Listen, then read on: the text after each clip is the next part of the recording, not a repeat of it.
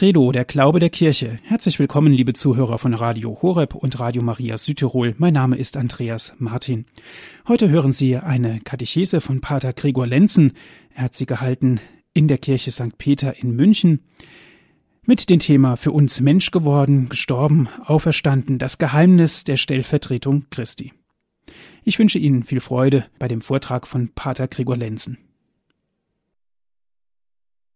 Liebe Brüder und Schwestern, Thema der heutigen abendlichen Katechese ist für uns Mensch geworden, gestorben, auferstanden, das Geheimnis der Stellvertretung Christi. Zu diesem Prinzip der Stellvertretung haben wir in unserer Zeit oft nur schwer einen Zugang. Wir leben ja in einer sogenannten individualisierten Epoche der Entsolidarisierung. Das sind so Schlagwörter, die darauf hinweisen, dass der moderne Mensch sehr viel um sich selbst kreist, um seine eigenen Bedürfnisse. Ja, dass er sich oft selbst als der Nabel der Welt vorkommt, um es einmal so zu sagen, und sich nur schwer vorstellen kann, was sein Handeln oder das Handeln anderer für die Gesamtheit, für Auswirkungen haben kann. Aber das Leben Jesu ist in seiner Gesamtheit geprägt von diesem Prinzip der Stellvertretung und wir werden sein Leben, sein Leiden, seine Passion, seine Auferstehung, seinen ganzen Weg nur verstehen, wenn wir verstanden haben, worum es bei Stellvertretung geht. Papst Benedikt XVI. nennt im zweiten Teil seines neuen Jesusbuches das Geheimnis der Stellvertretung den tiefsten Inhalt von Jesu Sendung. Den tiefsten Inhalt von Jesu Sendung. Also ist es für uns sehr wichtig zu verstehen, was damit gemeint ist. Es ist hilfreich daran zu erinnern, dass der Stellvertretungsgedanke eine menschliche Grundgegebenheit nämlich die solidarische Verbundenheit aller Menschen untereinander aufgreift. Was ich tue, hat immer Auswirkungen auch auf meine Umgebung, auf die anderen. Und dieser Gedanke der Stellvertretung durchzieht dann die ganze Religionsgeschichte. In vielfältigen Formen versuchte man das drohende Unheil abzuwenden, indem man es auf Stellvertreter übertrug. Man lud sozusagen die Strafe auf andere ab und suchte so, sich selbst zu befreien. Die Rede vom Sündenbock hat hier ihren Ursprung. Aber der Versuch, sich zu entsühnen, sich zu entlasten durch die Gabe von materiellen Opfern, durch das Vergießen von Opferblut von Tieren, war letzten Endes unzureichend. Stellvertretung durch Tier- oder auch Menschenopfer ist im Grunde nur Ersatz konnte diese letzte Befreiung des Menschen nicht bewirken. Und so schaute alle Geschichte aus nach dem, der wirklich für uns eintreten kann, der wirklich uns in sich aufzunehmen vermag und uns so ins Heil bringt. Dieser Satz stammt aus dem neuen Jesusbuch unseres heiligen Vaters, aus dem ich jetzt in der Folge entscheidende, wichtige Passagen immer wieder zitieren werde, die alle um diesen Begriff der Stellvertretung kreisen. In der Bibel scheint der Stellvertretungsgedanke als Grundgesetz der gesamten Heilsgeschichte auf. Das beginnt bereits mit den ersten Menschen, mit Adam, der als Repräsentant, als Vertreter der ganzen Menschheit eine Solidarität aller in der Sünde begründet. Durch seinen Ungehorsam, dadurch, dass er der uralten Versuchung erlag, selbst wie Gott sein zu wollen, begründete er eine Solidarität, der wir uns als Kinder Adams alle nicht entziehen können. Und wir alle leiden bis heute unter dieser Wunde, mit der wir bereits auf die Welt kommen, die wir Erbsünde nennen, und an den Folgen dieser Erbsünde. So wohnt eine allgemeine Sündhaftigkeit, eine Tendenz zu diesem Ungehorsam gegenüber Gottes Willen uns allen inne. Dem können wir nicht entfliehen, so wie wir unserer Natur nicht entfliehen können.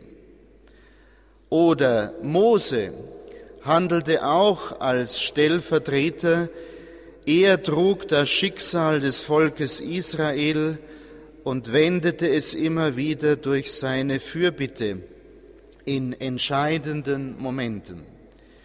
Vollends entfaltet erscheint dann der Gedanke der Stellvertretung im Bild des leidenden Gottesknechtes im Buch des Propheten Jesaja, von dem es heißt, dass er die Schuld vieler auf sich nahm und sie so gerecht machte. Dieses Lied vom Gottesknecht, wie diese Passagen genannt werden, ist bereits wie ein Ausschau halten nach dem, der noch kommen musste, der endgültig unsere Wunden auf sich nahm und der uns endgültig befreien konnte. Der eine stirbt für die vielen. Dieses prophetische Wort des Hohenpriesters Kaiaphas fasste die Sehnsucht der Religionsgeschichte der Welt und die großen Glaubenstraditionen Israels zusammen und übertrug sie auf Jesus.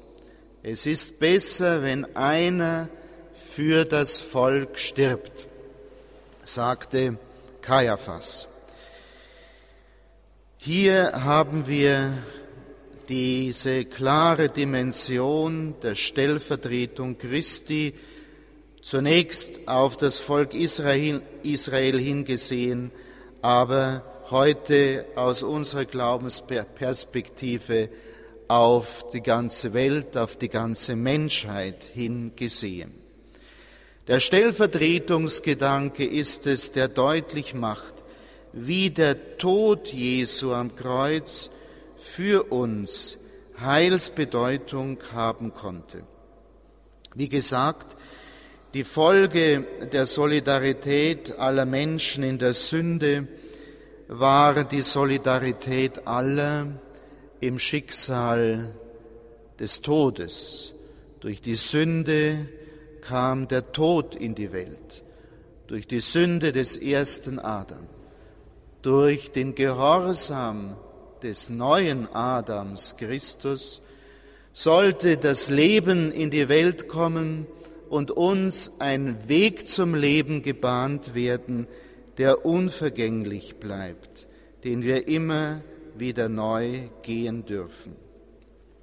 Jener Tod, der sich von der Ursünde des Menschen her ergeben hatte, den wir als Kinder Adam sterben, als Folge der Anmaßung, selbst wie Gott sein zu wollen, hatte den Absturz in die eigene Armseligkeit zur Folge und musste eben mit dem Todesschicksal enden. Indem nun das Leben selbst, Christus, die Fülle des Lebens mit uns sogar bis in den Tod hinein solidarisch wurde, machte er seinen Tod zur Grundlage einer neuen Solidarität.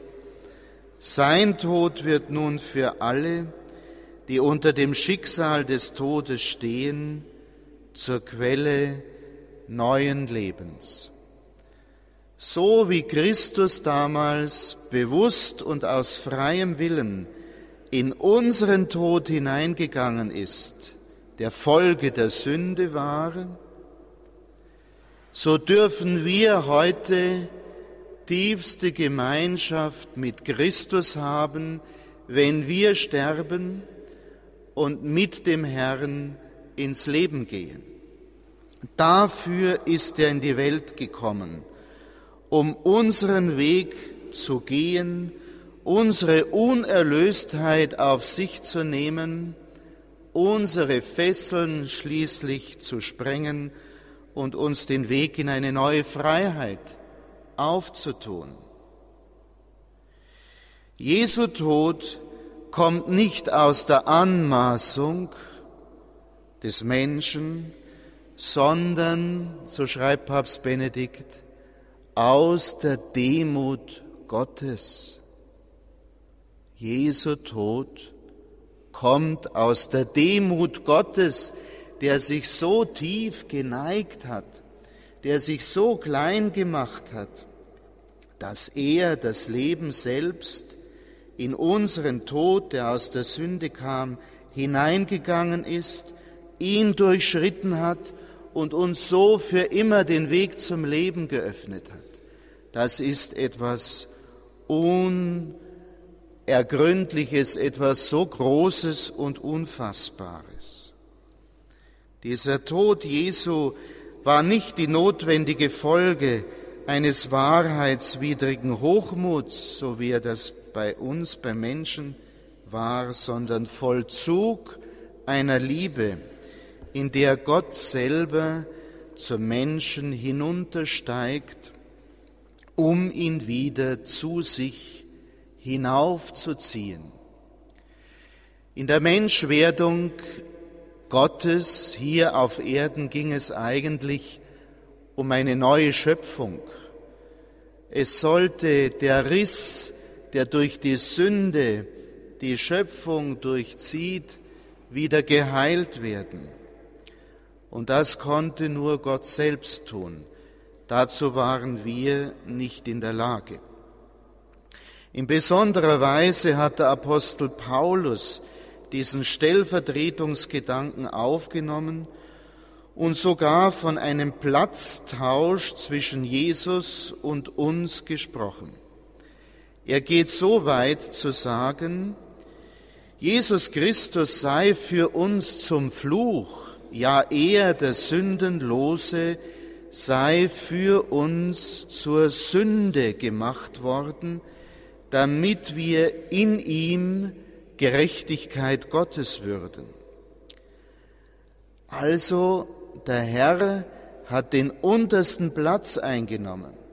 Er ist durch das Unterste des Menschseins hindurchgegangen, durch unser Leiden, durch unseren Tod, um uns zum Leben zu befreien, um uns zu dem zu machen, was er ist.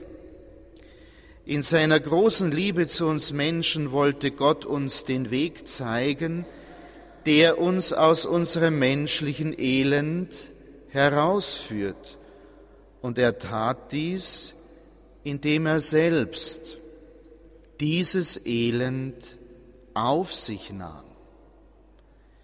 Und das ist etwas Ungeheuerliches, das Paulus in seinem Brief an die Philipper so ausdrückte, er war Gott gleich, hielt aber nicht daran fest, Gott gleich zu sein, sondern entäußerte sich und wurde wie ein Sklave und den Menschen gleich. Sein Leben war das eines Menschen. Er erniedrigte sich und war gehorsam bis zum Tod, bis zum Tod am Kreuz. Dieser Gedanke vom wunderbaren Tausch, von diesem Sacrum Commercium, wo Gott unsere Menschennatur annimmt, damit er uns Anteil an seiner Göttlichkeit geben kann. Dieser Gedanke wurde immer wieder von den Kirchenvätern in den ersten christlichen Jahrhunderten aufgegriffen. Und so spricht Irenäus von Lyon zum Beispiel um das Jahr 200 von Jesus, der wegen seiner unendlichen Liebe das, was wir sind, geworden ist, damit er uns vollkommen zu dem mache, was er ist.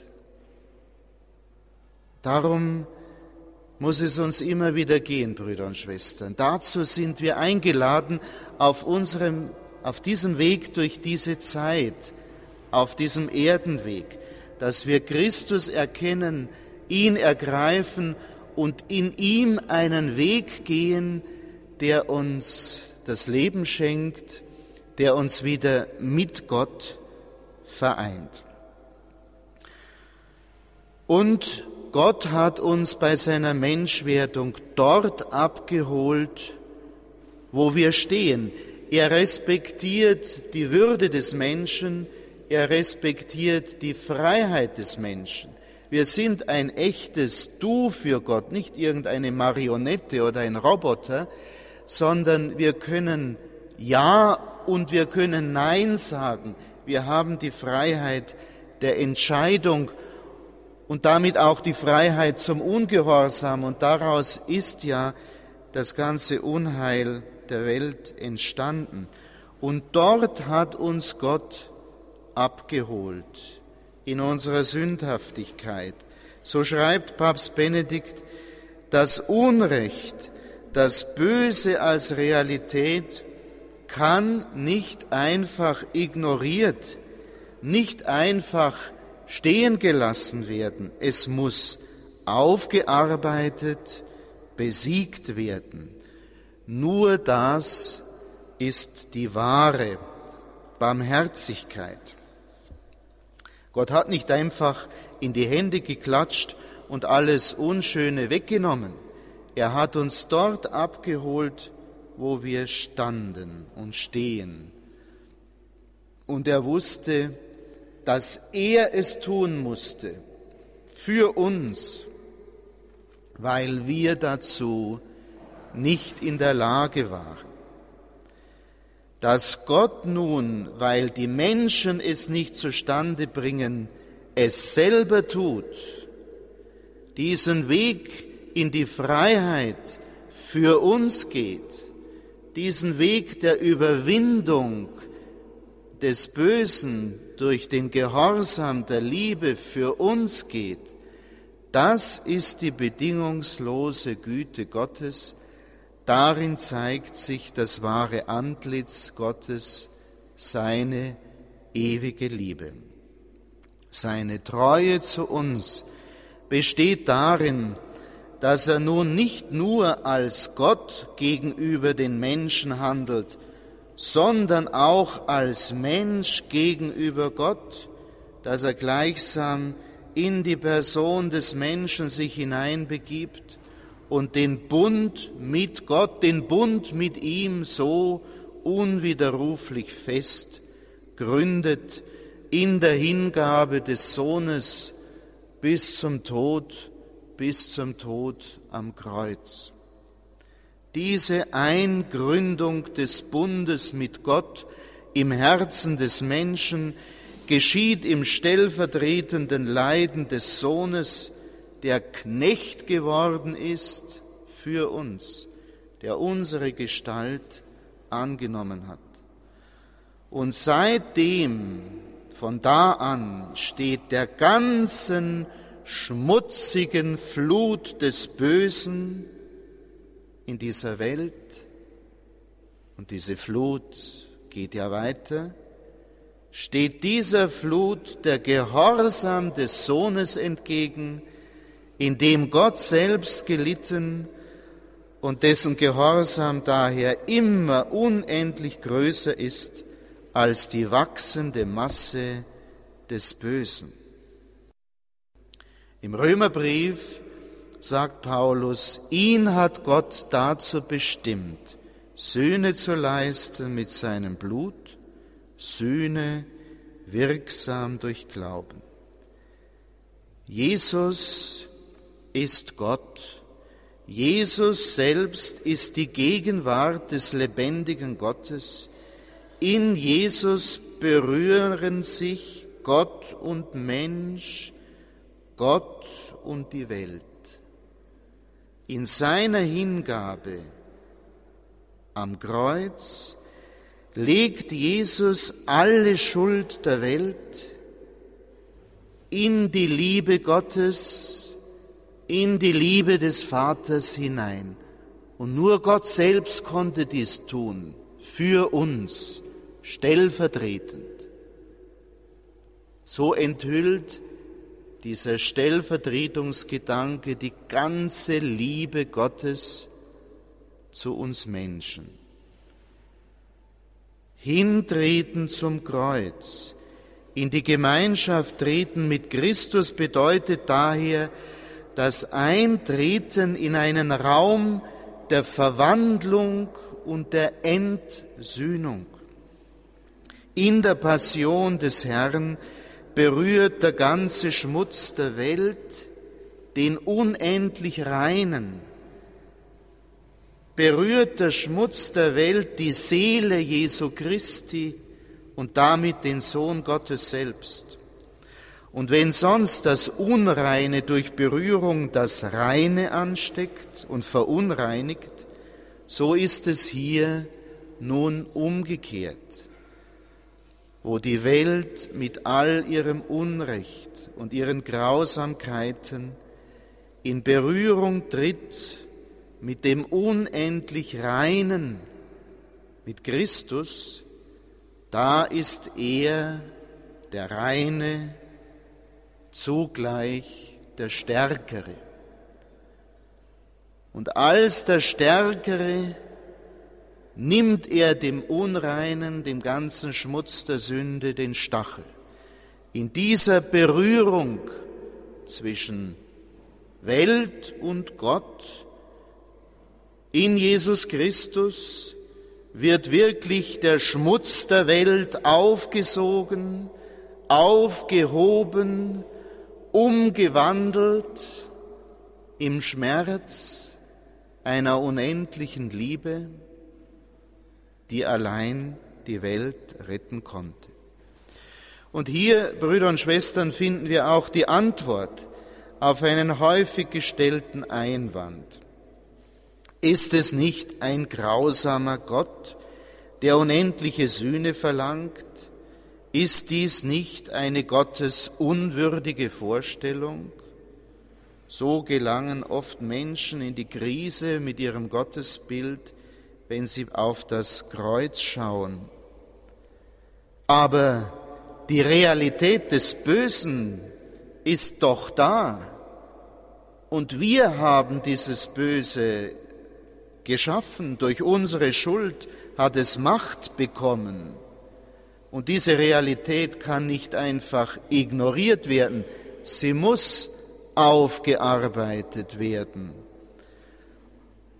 Nun wird aber nicht durch einen grausamen Gott, wie manche meinen, Unmögliches, Unendliches verlangt, sondern Gott in seiner Liebe, Gott selbst richtet sich als Ort der Versöhnung auf in Jesus Christus und nimmt das Leid, unser Leid, in seinem Sohn auf sich. Und so schenkt Gott selbst seine unendliche Reinheit dieser Welt, die verschmutzt ist durch die Sünde. Und so trinkt Gott selbst den Kelch alles Schrecklichen aus und stellt so das Recht wieder her durch die Größe seiner Liebe, die im Leid das Dunkle verwandelt. Josef Ratzinger schrieb einmal in seiner Einführung in das Christentum Folgendes. In der Bibel erscheint das Kreuz nicht als, als Vorgang in einem Mechanismus des beleidigten Rechts. In ihr steht das Kreuz vielmehr ganz umgekehrt da, als Ausdruck für die Radikalität der Liebe, die sich gänzlich gibt. Gott kommt zum Menschen, um ihm zu geben, aus der Initiative seiner Liebesmacht heraus, stellt er das gestörte Recht wieder her. Das Neue Testament sagt nicht, dass die Menschen Gott versöhnen. Es sagt vielmehr, wie es im zweiten Korintherbrief heißt, dass Gott in Christus die Welt mit sich versöhnt hat. Und im ersten Johannesbrief heißt es, nicht darin besteht die Liebe, dass wir Gott geliebt haben, sondern dass er uns geliebt und seinen Sohn als Sühne für unsere Sünden gesandt hat. Demgemäß, schreibt Ratzinger, erscheint im Neuen Testament das Kreuz primär als eine Bewegung von oben nach unten. Es steht nicht da als die Versöhnungsleistung, die die Menschheit einem zürnenden Gott anbietet, sondern als Ausdruck jener törichten Liebe Gottes, die sich weggibt in die Erniedrigung hinein, um so den Menschen zu retten. Es ist sein Zugehen auf uns, nicht umgekehrt. Das ergibt eine ganz andere Vision, eine ganz andere Perspektive im Blick auf das Kreuzesopfer Christi und auf das Bild des Vaters. Der Sohn wird Fleisch, er nimmt einen menschlichen Leib an für uns, um in diesem Fleisch neu den Gehorsam, die Liebe, die Hingabe zu leben. So ist ein neuer Gehorsam möglich geworden, ein Gehorsam, der über alle menschliche Erfüllung der Gebote hinausreicht, ein Gehorsam, den wir nie erreichen könnten. Der Sohn wird Mensch und trägt in seinem Leib das ganze Menschsein zu Gott zurück in die Liebe Gottes zurück. Jesus war der Stellvertreter der Menschheit, der Mensch, in dessen Kreuzes Pascha der selige Auszug der Menschheit aus dem Sklavenhaus der Sünde in die Einheit mit Gott geschah. Und dieses Pascha, Brüder und Schwestern, das sollen wir Tag für Tag immer wieder neu leben, beziehungsweise diesen Weg des Übergangs mit Jesus immer wieder neu gehen, in den verschiedenen Situationen, Begegnungen, Aufgaben, Krisen, Freuden, Leiden unseres Lebens gilt es immer wieder diesen Weg vom Tod zum Leben zu finden und zu gehen, und wir finden ihn wenn wir uns mit Jesus verbinden, wenn wir uns um tiefe Gemeinschaft mit ihm bemühen, dann gehen wir in ihm immer wieder den Weg, den er gegangen ist. Und dann kann die Sünde in unserem Leben immer wieder sterben und wir das neue Leben an uns erfahren. Erst das fleischgewordene Wort dessen Liebe sich am Kreuz vollendet, ist der vollkommene Gehorsam. Sein leibhaftiger Gehorsam ist das neue Opfer, in das er uns alle mit hineinziehen will und in dem zugleich all unser Ungehorsam aufgehoben ist durch seine Liebe. Und deshalb müssen wir uns immer wieder darum mühen, nach dem Beispiel des Herrn Gehorsam zu üben, hörbereit zu sein für die Stimme Gottes in unserem Leben, für seine Einsprechungen. Und dazu bedarf es einer, einer gewissen Haltung des Hörens. Dazu bedarf es auch eines Raumes der Stille in unserem Alltag, damit wir hörfähig werden. Und aus dem Hören muss der Gehorsam wachsen, ein Gehorsam der Liebe nach dem Beispiel Jesu, der nach seinen eigenen Worten keine andere Speise hatte, als den Willen dessen zu tun, der ihn gesandt hatte. Gott wird recht verehrt, wenn wir in Gehorsam zu seinem Wort leben und so von seinem Willen durchformt Gott gemäß werden. Der Sohn, der Fleischgewordene, trägt uns alle in sich und schenkt so, was wir in seinem Gehorsam, was wir selbst nie geben könnten. Das Schlüsselwort dieses Lebens Christi war für. Für uns ist der Herr diesen Weg des Gehorsams gegangen. Das ganze Wesen Jesu wird mit dem Wort pro Existenz umschrieben. Ein Stehen nicht nur für sich selbst, sondern für die anderen, das nicht etwa nur eine Dimension dieser Existenz ist, sondern ihr Innerstes und Ganzes. Sein Sein, Christi Sein, war ein Sein für. Wenn uns gelingt, dies zu verstehen und uns hineinnehmen zu lassen in diese Lebensbewegung Jesu, dann sind wir wirklich dem Geheimnis Jesu nahe gekommen und dann wissen wir auch, was Nachfolge bedeutet.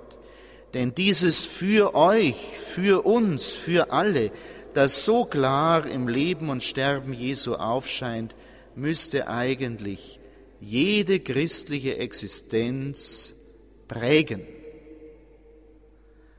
Aber wir können nur in dieser Bewegung Jesu stehen und so leben. Wir können nur für andere etwas tun oder anderen dienen, wenn seine Liebe, sein Gehorsam in uns lebendig sind.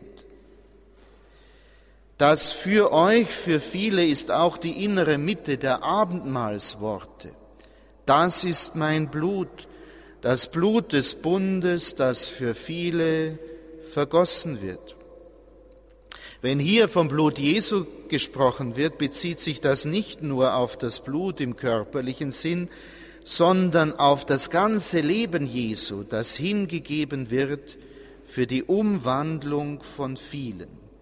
Ich gebe mein Leben für euch. Nach der jüdischen Tradition ist das Blut eines Geschöpfes sein Leben selbst.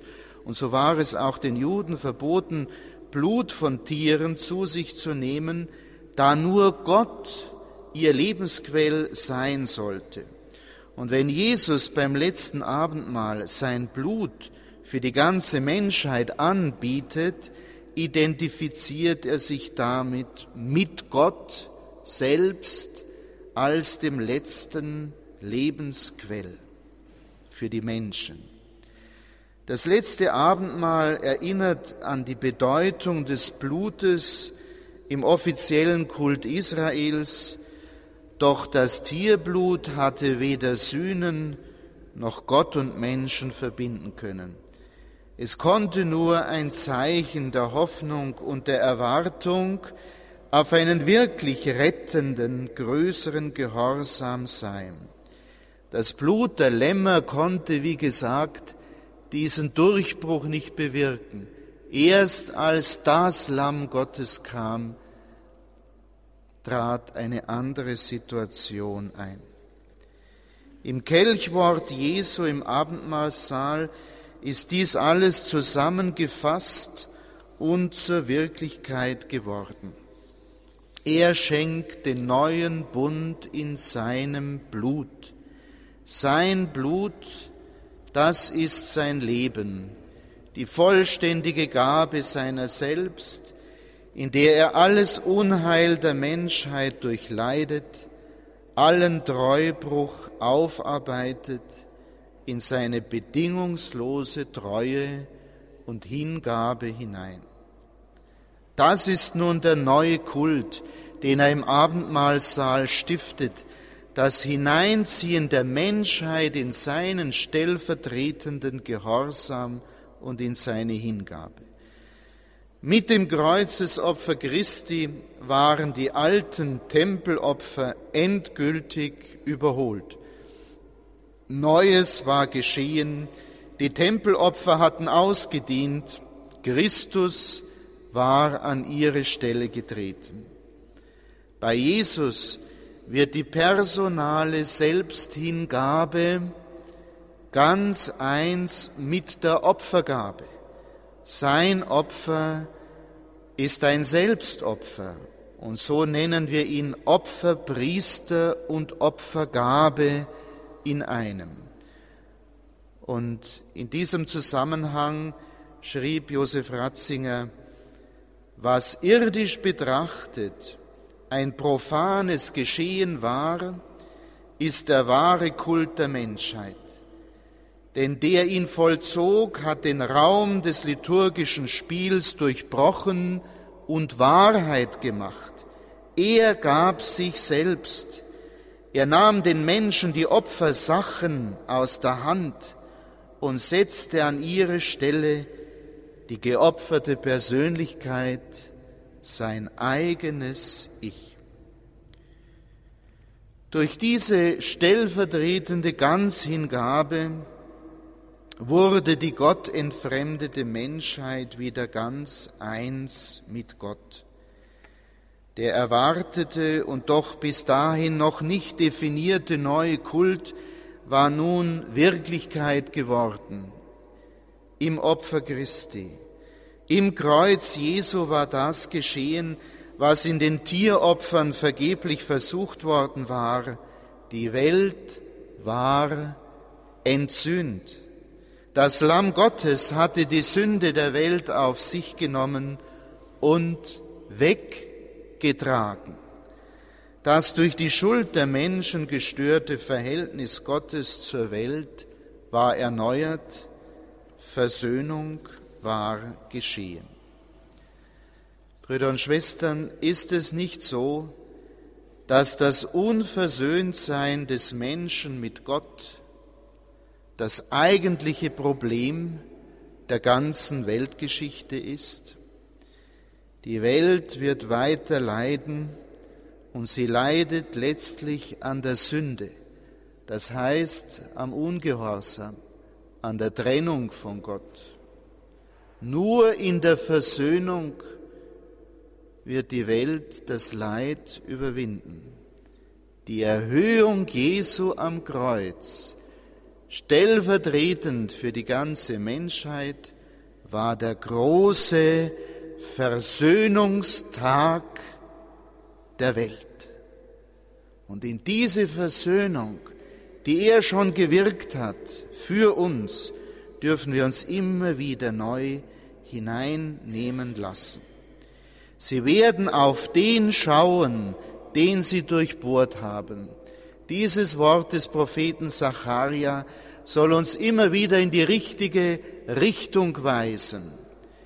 Das Schauen auf den Durchbohrten und das Mitleiden mit ihm werden selbst schon zu einer Quelle der Reinigung. Die verwandelnde Kraft der Passion Jesu beginnt öffnen wir uns dieser wandelnden Kraft seiner gekreuzigten Liebe in dieser Fastenzeit und während unseres ganzen Lebens sollten wir immer diesen Blick, unseren Blick gerichtet halten auf die durchbohrte Seite unseres Erlösers als dem tiefsten Symbol einer Liebe, einer unendlichen Liebe, die uns gesucht hat, die uns gefunden hat, die uns nachgegangen ist bis in unser Äußerstes, in unser Unheilsein und die dieses unser Leid geliebt hat bis in den Tod hinein und so erlöst hat. Gehen wir ihm nach auf dem Weg der gekreuzigten Liebe, den der Herr für uns gegangen ist, stellvertretend für uns. Dann, Brüder und Schwestern, dürfen wir das Wunder der Wandlung, das Wunder einer neuen Freiheit, das Wunder des Lebens schon in diesem Leben erfahren.